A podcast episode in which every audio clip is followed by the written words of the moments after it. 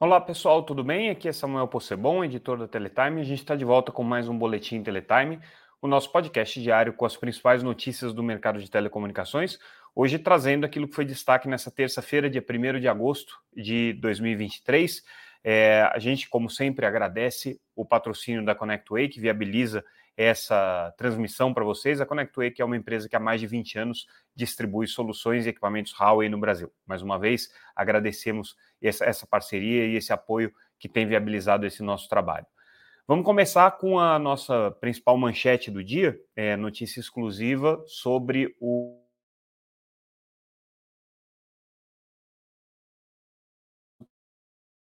para 3 bilhões e meio de reais, melhor dizendo, é, para projetos de educação conectada. É aquela lei 14.172, é, que foi sancionada na época da pandemia, e essa lei é, tinha um prazo de vigência que era até o final desse ano, quer dizer, todos os recursos tinham que ser aplicados pelos estados e municípios até o final desse ano. E aí, é, o que aconteceu foi que o presidente Lula é, sancionou um projeto aprovado é, que altera é, essa lei e dá um prazo agora até dia 31 de dezembro de 2026. Na verdade, é, o projeto não trata especificamente disso, ela, ele trata é, do programa Escola em Tempo Integral, que é um programa é, específico como o próprio nome diz, é, para pro, proporcionar para os alunos é, estudo em tempo integral, mas dentro dessa, desse, dessa lei existe um dispositivo que altera aquela lei é, editada no período da pandemia, dando esse prazo adicional. Mas tem uma coisa bem interessante, bem importante que está acontecendo é, com, a, com a Lei 14172 a partir desse projeto. Não é só essa questão da prorrogação de prazo. O que aconteceu foi, foram duas coisas. A primeira é que é, a lei ela foi, ela, ela, ela trouxe um mecanismo que permite que os recursos é, destinados aos estados e municípios, esses 3,5 bilhões de reais, sejam aplicados não só em soluções de conectividade móvel, como era é, previsto originalmente, né, você conectar, oferecer um chip para educadores e para estudantes, mas também para outras soluções de banda larga. Então agora abre o espectro né, e as escolas e, e, os estados e municípios que vão é, desenhar esses programas de, de, conectividade em escolas vão poder investir também em recursos é, de conexão por fibra ou por satélite e mesmo para a construção de redes Wi-Fi dentro das escolas. Então, é, abriu bastante o espectro de possibilidades de políticas públicas dos estados e municípios. E outra mudança interessante é que o projeto prevê que os recursos sejam aplicados por serviços de conectividade é, prestados por empresas autorizadas. Isso significa o quê? Significa que não vai mais ser possível, pelo menos não nesse modelo, é, licitações em que você tenha um agregador né, que contrate serviços de banda larga de outras empresas e aí é, ofereça esses serviços para os estados e municípios. Essa medida tem um direcionamento bem claro. É aquele caso da base telecom e do chip neutro que a gente vem comentando aqui. O que, que aconteceu? Né? Nos, é, nas licitações estaduais que aconteceram é, durante o primeiro período de vigência da Lei 14172, que é a lei que prevê esses 3,5 bilhões de reais para conectividade, algumas das licitações permitiram ou pediram para que é, o serviço prestado fosse feito por um agregador, né? E esse agregador teria, de alguma maneira, é, a oferta da conectividade em todas as operadoras e aquele serviço variaria, variaria em função da cobertura, em função da localização é, do, do, do, estudante ou do professor. Né? Essa foi a proposta que a Base Telecom trouxe, é, em que ela queria desenvolver um modelo de chip neutro, que é um chip que funciona na rede de qualquer operador e ela contrataria junto a essas operadoras né, o acesso à ativação desse chip, que é o chamado é, perfil elétrico. Então, ela teria acesso à rede dessas operadoras para poder ativar ou não o chip naquela rede em função da sua conveniência. É, esse modelo extremamente polêmico e questionado pelas operadoras de telecomunicações que não gostam, né, e dizem que não tem como comercializar o perfil elétrico, né, elas não vendem esse produto de ativação do chip pela rede, o que elas vendem é um serviço de conectividade. E aí, essa lei que foi sancionada pelo presidente Lula, só para deixar claro o número da lei, tá? Agora a lei é, é, é 14.640 de 2023, tá? Que, que institui o programa Escola em Tempo Integral. Então, essa nova lei, 14.640, prevê sim é, a prestação de serviço de banda larga, mas por prestadoras autorizadas. Existe uma discussão sobre até que ponto é, o dispositivo que foi colocado é, impede uma empresa agregadora ou não, porque existem três incisos ali na lei, o que ela fez foi criar um, um, um desses três incisos, colocando essa questão é, da empresa necessariamente ter que ser autorizada, ou seja, ter uma outorga da Anatel.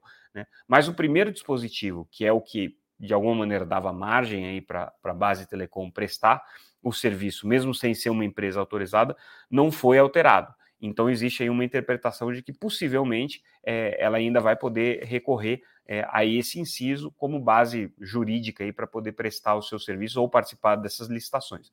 De qualquer maneira, ficou mais complexo é, a análise do cenário jurídico regulatório e, o que é mais importante, agora os estados e municípios têm mais prazos para preparar essas licitações. Então, a correria toda é porque o dinheiro tinha que ser gasto até o final desse ano. Né? E aí é, os editais estavam sendo repetidos e sempre vindo com essa previsão do chip neutro. Agora, com mais prazo, certamente as operadoras de telecomunicações vão trabalhar para conseguir fazer com que os editais é, contemplem a realidade é, da oferta que existe no mercado e não né, um modelo novo que está sendo é, fomentado por uma empresa e que as operadoras de telecomunicações que têm infraestrutura de telecomunicações não querem ou não conseguem é, praticar nesse novo modelo.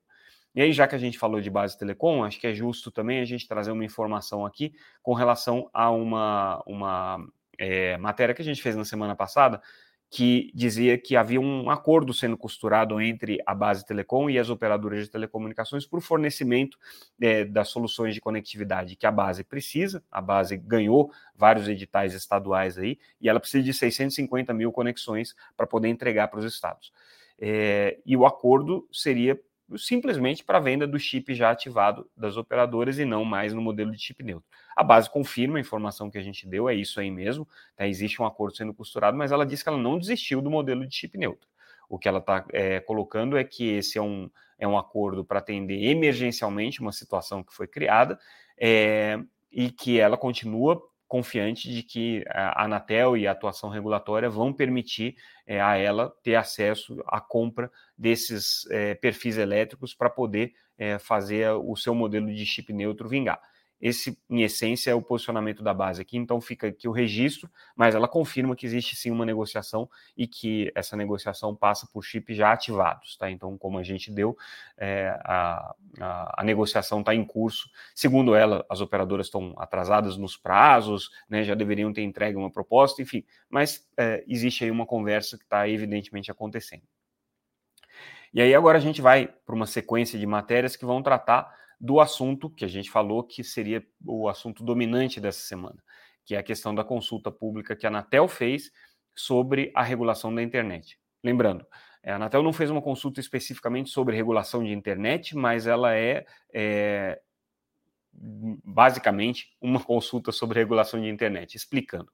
A consulta é sobre direitos e deveres dos usuários de telecomunicações, que a Anatel entende que tem o poder de regular usuários é, de telecomunicações a partir do artigo 4 da Lei Geral. Até aí, tudo bem.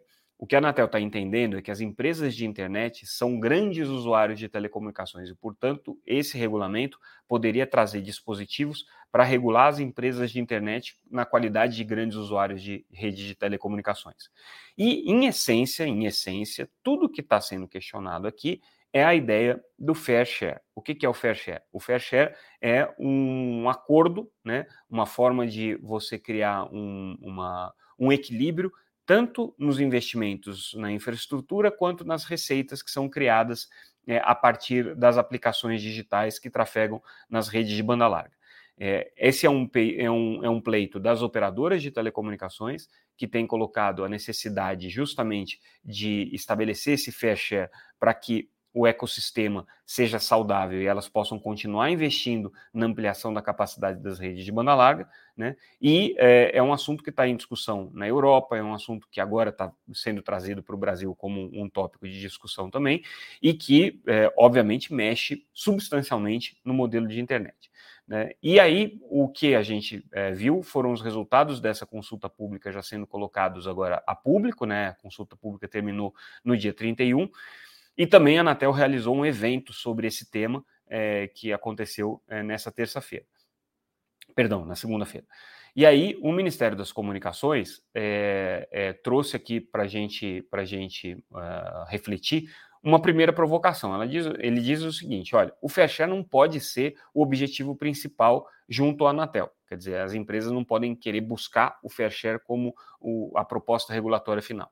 O que eles estão colocando aqui é que as operadoras de telecomunicações precisam sim é, tá focadas é, no tipo de oferta que eles estão trazendo para o mercado, não necessariamente no, no, no, em ter uma recompensa ou uma remuneração é, desse, dessa oferta feita para as grandes empresas de internet. Então, o que, que o Ministério está colocando aqui? Olha, vocês podem buscar modelos alternativos e modelos é, que sejam mais é, interessantes para as empresas de internet e que demandem uma remuneração. Claro que existe uma linha fina e muito complicada entre neutralidade de rede e como funcionariam esses modelos. Mas, de qualquer maneira, sim, primeiro, existe ainda uma preocupação de universalização da infraestrutura, que não é 100% é, é, é, disponível no Brasil. A gente sabe que tem uma boa parcela da população que não tem é, infraestrutura de telecom. É, a gente sabe que tem muita gente que não tem acesso aos serviços de banda larga, principalmente por uma questão de custo. Né? Então, existem algumas questões a serem endereçadas antes dessa discussão do fair share aqui. Mas mesmo na discussão do fair share, o que, que as operadoras de telecomunicações hoje oferecem para o ecossistema digital? Só conectividade ou eles podem oferecer a conectividade e também alguns serviços agregados ali que, que de alguma maneira valorizem essa conectividade? Eu acho que essa discussão que é, o representante do Ministério das Telecomunicações, o, o, o do Ministério das Comunicações, o, o, diretor de investimentos nas redes de telecom, Pedro Lucas, colocou durante esse debate que aconteceu na Anatel aqui, e a gente faz esse registro dessa posição do Ministério, que, de alguma maneira, já se manifestou a favor do fair share, vamos dizer assim, né? mas aparentemente está com algumas ressalvas com relação a esse modelo e essa e essa é, a instituição de uma cobrança né, de uma tarifa. Uma possibilidade seria, por exemplo, o Ministério das Comunicações, é, é, que o Ministério das Comunicações coloca, seria a possibilidade dos, das empresas de internet participarem dos fundos setoriais, por exemplo. Né, seria uma das ideias aqui a serem colocadas.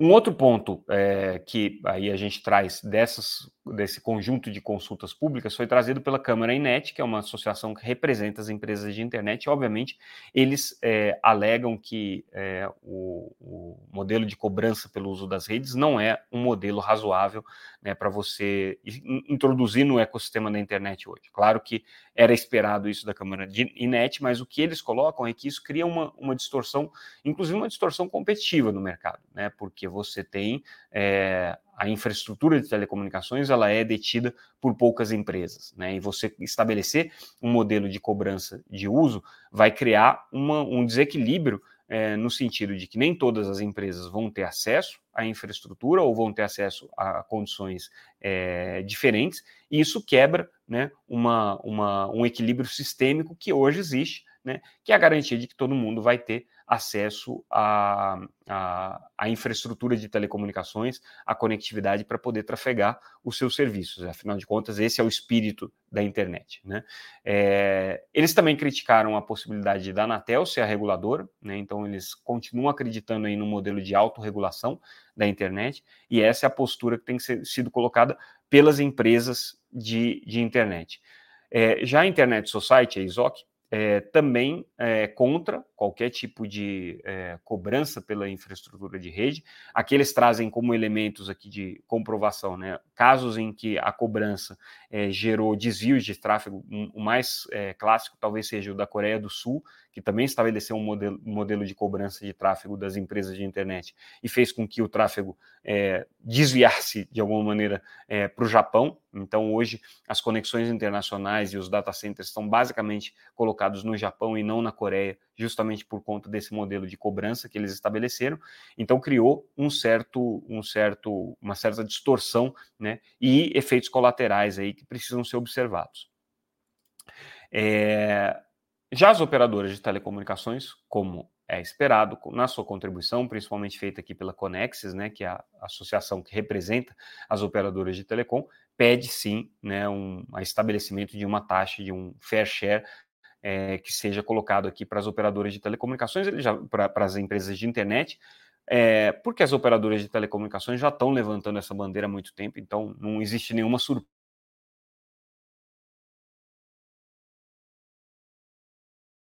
mas é, obviamente está tá reforçado aqui o, o, o, ponto de reivindicação das empresas. Né? E aí, vamos para o tema é, de mercado que tem a ver com isso. Tá? A gente fala é, sobre o balanço da TIM do segundo semestre, mas especificamente sobre a conferência que foi feita para é, jornalistas e analistas para divulgar os resultados do balanço. E aí, o que a TIM é, anuncia nessa conferência é justamente o início das operações é, dos seus serviços, vamos chamar assim de serviços, né, baseados no, na, no Open Gateway, que é a iniciativa das operadoras de telecomunicações de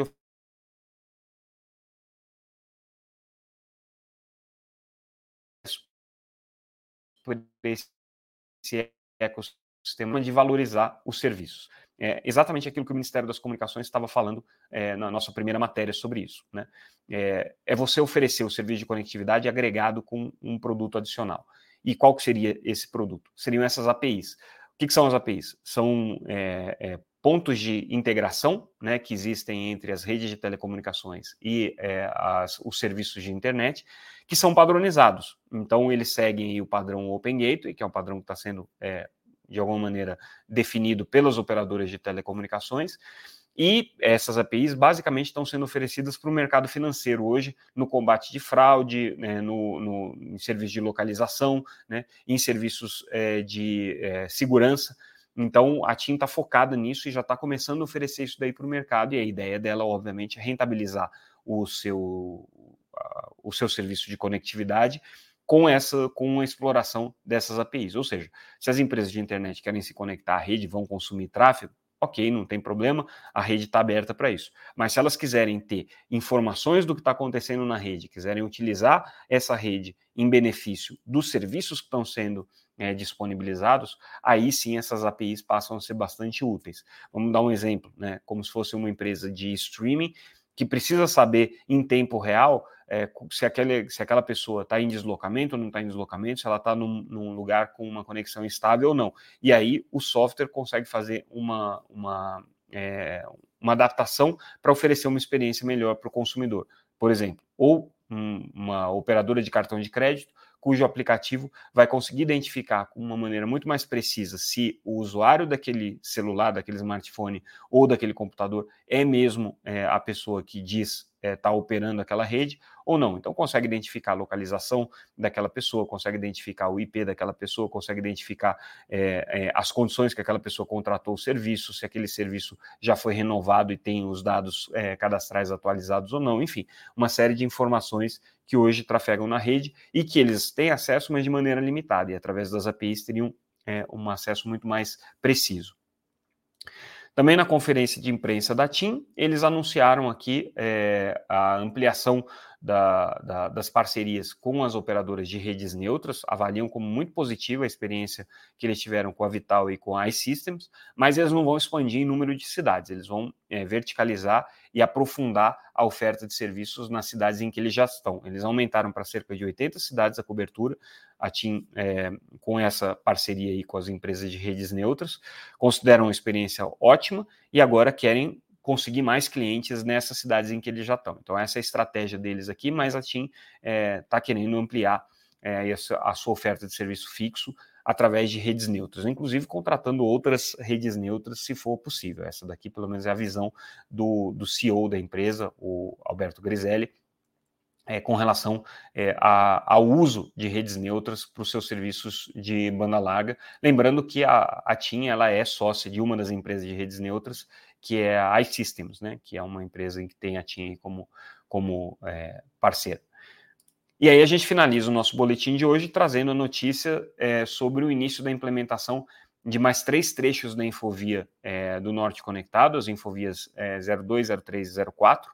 É, o presidente da, do GAISP, é, Moisés Moreira, teve é, agora em Manaus, é, foi dado o início oficial é, da, da, da, implementação dessas infovias. É, na verdade, elas vão ser implementadas em ordem diferente, então ela começa é, com a Infovia 04, que é uma infovia que vai ligar é, a cidade de Vila de Moura, no Amazonas, até Boa Vista, em Roraima é, são 500 quilômetros de extensão, e daí depois seguem as outras infovias, a, a, a 02, que é a mais comprida, né, de 1.200 quilômetros, essa aí vai fazer uma, uma conexão em algumas cidades amazonenses, começando aí pela, pela cidade de Tefé, vai através do Rio Solimões aí até Atalaia do Norte, tá? É, e aí, ao longo dessa, desse, desse, trajeto, vai conectando postos do Exército, é, comunidades ribeirinhas, enfim, né? E depois tem a Infovia 03, que vai conectar é, Belém do Pará, começa em Belém do Pará e vai até Macapá, são mais 624 quilômetros de infovias. Essa daqui é importante porque ela vai passar é, por várias é, cidades aqui de, de, de, tamanho considerável, como essas duas capitais de estado. Né? É, esses, é, é, essa implementação está sendo feita com recursos do leilão de 5G, como a gente lembra. É, basicamente, nessas infovias estão previstos investimentos da ordem de 1,4 bilhão de reais. Então, é um projeto aí que saiu do 5G, do leilão de 5G, e que agora está se consubstanciando nessas infovias. Lembrando que as, a infovia 00 e a 01 já foram implementadas, no caso da 00, com recursos da própria União, é, foi meio que um, um, projeto piloto, e na Infovia 01 com recursos ainda do leilão de 4G, que sobraram é, do leilão de 4G, realizado em 2013, e aí os recursos remanescentes do projeto de digitalização da TV aberta é, foram convertidos em investimentos naquela infovia e é, são dois casos aí bastante exitosos de, de implementação é, de redes subfluviais. Então, Amazônia sendo conectada com recursos do 5G através do trabalho da EAF. E com isso, a gente encerra o nosso boletim de hoje. Ficamos por aqui. Mais uma vez agradecemos a audiência e é, a atenção de todos vocês. Agradecemos também mais uma vez a nossa patrocinadora ConnectWay. E amanhã a gente volta com mais um Boletim Teletime. Mais uma vez, pessoal, obrigado aí pela audiência e até amanhã.